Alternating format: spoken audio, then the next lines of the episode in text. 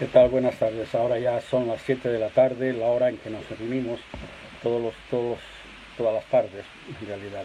Hoy me vestí la camiseta de la selección ecuatoriana, me la regaló el doctor Javier Castro y la razón es porque estamos orando por, por Ecuador en este día. Ellos están pasando por momentos muy difíciles con esta crisis, con esta pandemia y queremos mantenerlos en oración en nuestros corazones, en mi oración particular hemos estado, estado recordando su nombre, uh, el nombre de esta nación uh, delante del Señor. Y hoy quiero terminar el pensamiento que empezamos ayer, porque mañana voy a hablarles acerca de un personaje que es mi favorito entre las películas que han salido en los últimos años. Hay un personaje que es un dibujo animado, en realidad no es un personaje real, pero tal vez usted lo ubica, se llama Shrek, y me, identifico en alguna de, sus reacciones y en su forma de, encarar la vida. Y quiero hablarles de cómo Shrek ah, enfrenta la soledad. Pero en esta tarde quiero terminar lo que ayer habíamos empezado juntamente con Sharon. Y quiero volver a repetir el hecho de que el rechazo es una herida emocional que es tal vez de todas las heridas emocionales tal vez la más profunda. De hecho, es la más profunda de acuerdo a los psicólogos, ¿no? Porque es la más difícil de cicatrizar. Y en realidad el origen de cualquier herida emocional proviene de una incapacidad que uno tiene de poder perdonar aquello que nosotros mismos nos hacemos a nosotros o aquello que otros nos hacen a nosotros. En el caso del rechazo en particular, sucede un fenómeno que es muy interesante Mientras más profunda es la herida del rechazo, mayor será el rechazo hacia sí mismo y o hacia los demás. Yo conozco a personas que son fabulosas, increíblemente talentosas, hermoso semblante, tienen linda familia, pero tienen una muy baja autoestima. Y es un rechazo constante de sí mismos. Siempre se ven menos de lo que son. Siempre se ven en una forma como eh, no soy capaz, no lo puedo hacer, prefiero huir. Si yo algún día tuviera la oportunidad de hablar con alguno de ellos, con algunos tuve la oportunidad de hacerlo, pero con otros desearía mucho poder pasar unas horas juntos y poder hablar eh, con intimidad, en lo privado. Estoy seguro de que en algún momento podemos hallar en la vida de estas personas un momento, una raíz, un lugar, un momento específico de una persona específica que causó un rechazo en su vida. Puede ser un padre, la mamá, puede ser un, amigo, un hermano, un miembro de la familia, un abuelo, puede ser un cónyuge, puede ser un, compañero de clases, puede ser alguien que lo ha, que lo ha tocado de esa forma y ha propiciado un rechazo que ha tenido consecuencias a través de la vida. Un paso fundamental para la sanidad de esta dolorosa herida es aceptar la herida como parte de uno mismo, reconocerla para poder liberarse de todos los sentimientos que se encuentran atrapados, porque la negativa a eso impide que haya una sanidad. Luego nos corresponde perdonar a la persona que nos hirió si es algo que nosotros mismos hemos causado, una situación que nosotros mismos hemos, hemos, hemos centrado y hemos hecho, algo específico, debemos de perdonarnos a nosotros mismos. Pero si es otra la persona que nos sirvió, tenemos que poder perdonar a aquella persona. Debemos de perdonar a ese papá, a esa mamá, a ese familiar, a ese amigo, a ese hermano, a ese pastor, tal vez un líder religioso, y esto me recordó que hace ya varios años yo estaba en Buenos Aires predicando una serie de una, serie de una semana, una serie evangelística y, una noche prediqué acerca del perdón. El, edificio estaba lleno, habían centenares de personas, la, la verdad es que yo no podría decirle exactamente cuántos habían. Pero comencé a predicarle acerca del perdón a estas personas y nunca esperaba que hubiera un momento, un movimiento tan poderoso de parte de Dios en medio de esa iglesia. Después de orar por los que pasaron adelante, el pastor invitó a los hermanos a dar testimonio de lo que Dios había hecho en sus vidas aquella noche. Y varios pasaron al frente y comenzaron a hablar de cómo en ese momento pudieron perdonar a tal persona, a tal otra persona. Y, había mucha, mucha lágrima, mucha gente llorando y todos conmovidos escuchando los testimonios, hasta que finalmente una joven pasó adelante para dar su testimonio de lo que había sucedido esa noche. Y ella explicó cómo fue herida profundamente por su padre. La mamá había muerto mientras cuando ella estaba eh, a principios de su juventud. Y su padre la violó en varias ocasiones. Y a consecuencia de esa violación ah, repetida, ella quedó embarazada. Y ella comenzó a hablar de cómo ese hecho y ese abuso de parte de su padre había destruido no solamente su autoestima, sino sus sueños, sus ilusiones, su deseo de casarse, su deseo de hacer otras cosas, de ir a estudiar. Y dice, y esta noche entendí la necesidad que yo tenía de poder perdonar a esta persona, a este padre, por más, por más estúpido, por más violento, por más uh, depredador que haya podido ser, eh, tenía que, depravado que podría haber sido, tuve que perdonarlo y por primera vez en años siento amor hacia mi progenitor. Ustedes pueden imaginarse solamente ese bálsamo espiritual que se derramó esa noche en esa iglesia. Y yo estaba en la plataforma, estaba mirando los ojos llenos de lágrimas y, viendo a la congregación y habían personas echadas en el suelo, otros que de pie, otros que, bueno, había una manifestación de emociones que fue muy fuerte que todavía hasta el día de hoy, años después, me sigue, me sigue emocionando, me sigue tocando profundamente. Tiene que haber ese perdón para poder tener esa liberación. El rey David tuvo que llegar a ese punto crucial en su vida, de perdonarse a sí mismo y de perdonar a su padre por todo el dolor que él le causó, y no solamente a él, sino a su madre también. Él se siente solo, ha pasado solo mucho tiempo. Por meses y tal vez años la, compañía más cercana que tenía eran las ovejas que tenía que cuidar.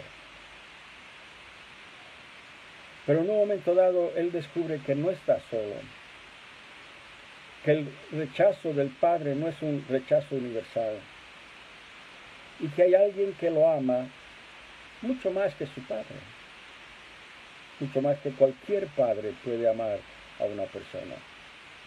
Y Dios le revela su amor, un amor que no es genérico, los amo a todos, no, sino que es un amor que es particular. David, Daniel,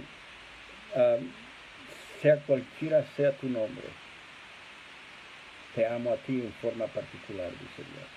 Es un amor específico. Él describe ese amor particular en el Salmo 139. El Salmo 69 es un contraste de este Salmo 139, porque en el Salmo 69 David revela el dolor de su corazón y nos muestra la soledad de su alma. En ese salmo él no expresa amor hacia los que le han causado daño. Pero en el Salmo 139 vemos que Dios expresa su amor hacia David y lo ama con todos sus defectos, todo lo que ha hecho, todos sus errores, todas sus virtudes. Todos sabemos que David era un rey que había cometido adulterio. Sí, mató al gigante Goliat, pero también mata a su amigo y vecino, al general Urias, para quedarse con su mujer, con Betsabé. Un hombre que todavía tiene furia en su corazón. Y esa ira y ese enojo que sale de aquí es el producto del rechazo. Tiene furia en su corazón, pero es el que diseña el gran templo de Jerusalén. Una, una persona inconstante. Pero lo importante aquí es que así y todo es amada por Dios. Dios nos ama con todos nuestros defectos. Nosotros somos los que ponemos límites al amor de Dios. Y todo lo que necesitamos es sentirnos amados. El gran escritor norteamericano Mark Twain dijo, el problema con las personas es que no quieren que otras personas sean personas. Pero Cristo nos manda un, nuevo mandamiento leemos en Juan. Nos dice, un mandamiento nuevo os doy, que os améis unos a otros como yo os he amado, que también os améis unos a otros. Y en esto conocerán todos que sois mis discípulos si tuvierais amor los unos con los otros. Como Él nos ama, debemos llamar nosotros también. ¿Y cómo es que nos ama? El Salmo 139, el primer versículo dice, nos da una pista, dice, oh Jehová, tú me has examinado y conocido. Es en singular y no en plural. No está hablando, tú conoces todo Israel, tú conoces toda la nación, tú conoces toda la congregación. No, sino que está hablando de mí, de yo. Oh Jehová, tú me has examinado. Tú me conoces profundamente. De hecho, todo el Salmo 139 es un salmo en singular. Y no creo que David se moleste con nosotros si ponemos nuestro nombre en este salmo. El versículo 2 dice, tú has conocido mi sentarme y mi levantarme, has entendido desde lejos mis pensamientos. Tú has conocido el sentarse de Marisol y el levantarse de Joel, has entendido desde lejos el mandamiento, el, pensamiento de Mirta. Dios nos conoce en todo detalle. Lucas 12 dice que aún los cabellos de vuestra cabeza están todos contados. Él me conoce. Él sabe cuándo me levanto y cuándo me siento. Me observa como una madre observa todos los movimientos de su hijo pequeño. Él conoce mis palabras aún antes de que las pronuncie. Y Él me rodea y sus manos están sobre mí. Y David se, estremece al pensar en esto y declara, tal conocimiento es demasiado maravilloso para mí. Alto es, no lo puedo comprender. Por eso puede hacer la pregunta, ¿a dónde me iré de tu espíritu? ¿Y dónde iré, huiré de tu presencia? Porque donde quiera que uno vaya, Dios lo está esperando, aún en las profundidades de la tierra. Dios lo está esperando. En este salmo él dice que ni cruzando los mares más lejanos, ni ocultándose en las tinieblas de la noche más oscura, puede uno escapar de la presencia de Dios. Y ninguno de nosotros nos podemos ocultar de Dios nunca. Hace ya varios años mi hijo Ítalo jugaba al fútbol americano. Fútbol americano es un deporte hecho para personas grandes pesadas, e, es, violento, es de mucho roce. Ítalo era el más joven y más pequeño del equipo, pero a la vez era el más ágil. Y yo iba a verlo jugar. Y mi mirada estaba en él durante todo el partido. A mí no me importaba mucho lo que hacían sus, los otros compañeros, sus compañeros de, de, equipo. Me importaba muy poco lo que hacían los otros jugadores. A mí me importaba lo que hacía mi hijo. Y mi, mi mirada no se apartaba de él. Y así es Dios con cada uno de nosotros. Sus ojos no se apartan de nosotros. Nos ve en lo bueno, nos ve en lo malo. Nos ve cuando nos levantamos de la cama despeinados, con mal hálito, cuando estamos en el trabajo, nos acompaña en nuestros viajes, aun cuando hacemos algo que es indebido, Él nos está viendo. Y como Él nos ama, amemos a otros un amor particular. No seamos como Albert Einstein que dijo, amo la humanidad, pero odio a los humanos. Amamos a todos, pero no a todos en particular. Alguien me dijo, Ítalo, te amo como cristiano, pero te odio como persona. Me lo dijo en el año 1969 y hasta el día de hoy no entendí muy bien qué es lo que me quiso decir esa persona.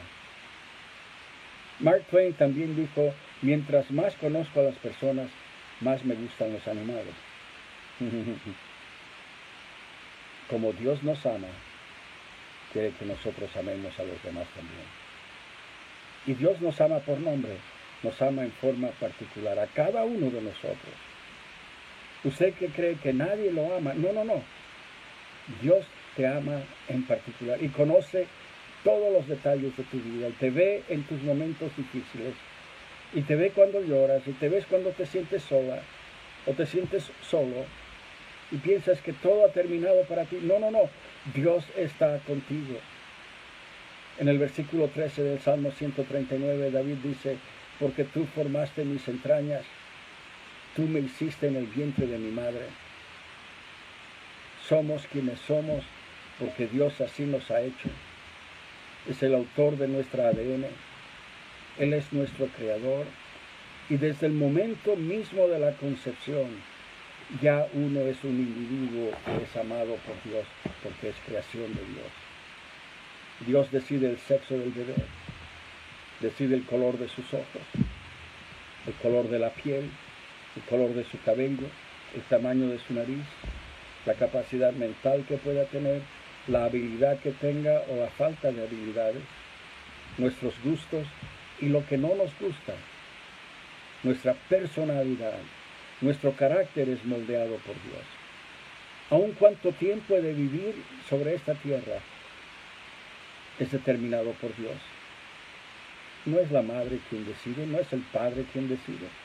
Ni siquiera somos nosotros mismos quienes decidimos, sino que Dios nos hace así. Y usted es mujer porque Dios así la ha diseñado a usted y la diseñó perfecta. Usted es hombre porque Dios así lo ha decidido. Y hay un propósito específico por qué usted es así. Y David es más sabio de todos los grandes sabios del momento. Él dijo, en tu libro están escritas todas aquellas cosas que fueron luego formadas, sin faltar una de ellas. En el Salmo 139, si tiene tiempo más adelante, en el resto de esta semana, léase el Salmo 139. Y Dios no se equivoca, no se ha equivocado en crearlo a usted como usted es, ni se ha equivocado cuando le dio los padres que usted tuvo, a pesar de lo malo que hayan podido ser, de, los de lo crueles que pudieron haber sido. Dios no se equivocó al darle esos padres. Y Dios no pudo, eh, David no pudo menos que decir, te alabaré porque formidables, maravillosas son tus obras. Estoy maravillado, dijo David, y mi alma lo sabe muy bien. Él expresa su gozo al, al contemplar estos pensamientos. Hay aquellos que no están contentos con lo que son y tratan de rehacerse en alguien que realmente no son. Comienzan a imitar a otros se peinan como otras personas, se visten como aquella otra persona, tratan de hablar y modular como aquella persona, imitan todos sus gestos. Pero Dios no te ha creado como un espejo. No eres un imitador, tú eres una persona original. Dios tiene un plan para ti. Y tu plan, el plan que Dios tiene para ti, es mejor que el plan que aquella persona que tú imitas tiene. Y David dijo, cuán preciosos me son, Dios, tus pensamientos, cuán grande la suma de ellos. Y David se refiere a los planes de Dios para él, son preciosos y grandes. Esos pensamientos son superiores a lo que él tiene para sí mismo. Jamás pensó que él iba a dejar una grey de ovejas para transformarse en un rey de una nación. Los pensamientos que Dios tiene para cada uno son superiores a nuestra expectativa. Los pensamientos que Dios tiene para tus hijos, para tu matrimonio, los pensamientos que Dios tiene para esta nación. Así que al final del día, David agradece a los que, a, los que hicieron que su niñez y su juventud sean difíciles sin ellos David nunca hubiera sido el rey de Israel, que literalmente cambió el rumbo de la nación y que aún hoy en día la influencia de David miles de años después sigue siendo sentida. Entonces, mi, pregunta en esta, en esta tarde, ¿puedes tú agradecer a Dios por las personas que han pasado por tu vida? Puedes agradecer a Dios por aquellas personas que te han causado daño en tu vida. Puedes agradecer a Dios por aquellos que te han rechazado. Puedes amarlas a pesar de todo lo que han hecho. Eso hace que otros vean algo atractivo en cada uno de nosotros. Y quiero recordar una cosa otra vez, y es esta, de que tú nunca, por más que lo intentes, podrás estar solo. Porque siempre hay alguien que te ama enormemente te ama en una forma que no puedes ni siquiera imaginar o expresar. Siempre ha de estar contigo. De noche, de día, donde estés, Él está tu lado y no te abandona. No, tú puedes tratar de correr de Él, pero Él, está a tu lado. Te persigue donde, quieres, donde quiera que tú vayas. Él está allí. Y en esta tarde, una vez más, Quiero orar por usted, quiero orar por aquella persona que en los últimos días se ha sentido con una gran soledad, ha tenido ese dolor en su corazón, en su, corazón, en su, en su mente, su mente ha estado trabajando overtime, tratando de, ¿cómo hago? Quiero orar por ti. Padre, en el nombre de Jesús, aquellas personas que han estado sufriendo por, la, por el rechazo, por la soledad en estos días, que puedan ver de que tú estás a su lado, que no los abandonas, que tú no los dejas, que jamás te has olvidado de ellos y que hay un propósito enorme, grande, glorioso pues, que tú tienes para ellos, para sus vidas. No están olvidados y no son invisibles. Tú sabes dónde están y tú los ves todo, en todo momento. Tú los miras con la mirada de una madre hacia un hijo pequeño sabes todos sus movimientos, sus pensamientos, has oído todas sus palabras y no los dejas nunca. Y te doy gracias, Señor, en el nombre de Jesús. Hay varias personas que nos contactan de distintos países en esta tarde, pero he escogido, he escogido Ecuador en una forma especial. Y quiero que oremos por Ecuador. Ahí donde usted está, tal vez usted está en Perú, en Bolivia, tal vez está en España, en Italia donde quiera que esté, vamos a orar todos aquí en Chile, vamos a orar todos por Ecuador en los instantes. Padre, tú has bendecido esa nación en una forma formidable durante todos estos años. Y pido, Señor, de que tú protejas a aquellas personas, Señor, a, todos que están sufriendo, especialmente en la ciudad de Guayaquil. Padre, que tú traigas el consuelo y que en medio de toda esta situación tan difícil pueda surgir en medio de todo esto un gran avivamiento y que al final del día podamos decir, a causa de esta pandemia, Ecuador ha conocido al Señor. Y pido, Señor, lo mismo para Chile y otro tanto para Bolivia, para Perú. Veo personas que están llamando desde Brasil, están mirándonos, desde España, Señor, pido por estas naciones, desde Italia, Padre, que podamos todos decir al final del día, cuando termine toda esta pandemia, Señor, sabes que a causa de este dolor, muchos han llegado al conocimiento de, tu amor y de tu paz. Bendigo a todas las familias que son representadas en esta tarde. Protege, Señor. Prospera, Padre, en medio de toda la crisis, que tu pueblo sea prosperado, como Israel fue prosperado en Gosén te lo pido, Señor, en el nombre de Jesús. Amén. Amén. Bueno, nos vemos mañana. Mañana voy a hablar, como les dije, acerca de un personaje que me encanta, Shrek. Voy a hablarle acerca de cómo él enfrenta la soledad y qué podemos aprender de él. El Señor les bendiga ricamente. Cuídense mucho. Lávense las manos. Quédense en casa. Oren. El Señor les bendiga. Nos vemos mañana.